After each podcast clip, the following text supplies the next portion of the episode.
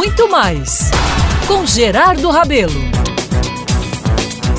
Meus amigos, minhas amigas, foi no final de uma tarde de verão, depois de receber por aqui a top Carmen Mairink Veiga, que meu telefone celular tocou. Era Osana Pereira, a princesa dos emergentes da Barra. Olha, uma paraibana muito gente boa que saiu de Pombal há anos e com a força de uma excelente relações públicas que é, venceu na cidade maravilhosa. Gerardo, a revista Caras está lançando o livro da Vera e ela quer ir a Paraíba fazer uma noite de autógrafos. Amigos, é importante registrar que antes de Vera, quem veio a João Pessoa para evento similar pela Caras e por influência da mesma Osana foi Narcisa Tamborideg Aquela do ai que loucura! Isso mesmo. E foi uma loucura mesmo, viu? De gente, sucesso e muita agitação na cidade que renderam por baixo mais de 10 páginas na revista Caras, que era o importante, viu?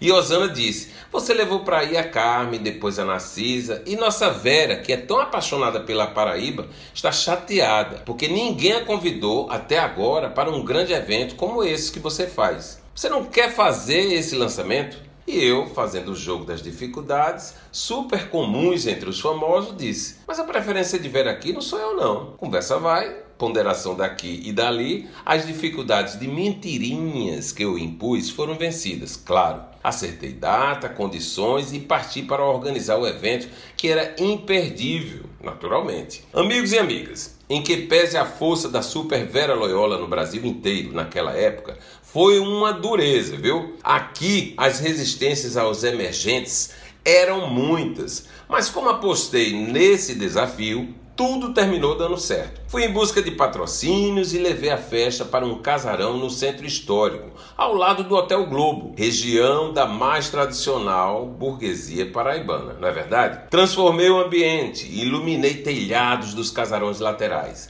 Mandei confeccionar tapetes com o nome Vera Loyola, champanhe, flashes, muitos flashes e o sucesso estava feito. Convidei mais de mil pessoas, entre tops sociais, gente de cultura que fazia para as badalações sociais, o que é uma ceninha, é verdade.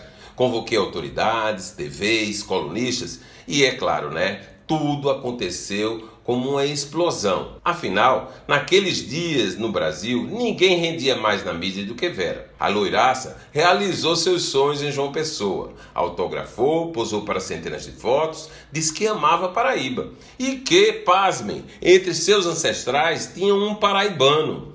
Tudo como manda a cartilha das estratégias para se fazer sucesso. É ou não é?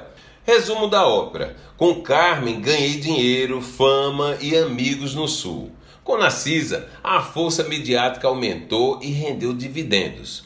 Mas com Vera, ganhei tanto, tanto mesmo, que paguei à vista o super telhado caríssimo da casa que estava construindo naquela época. Viva a Vera!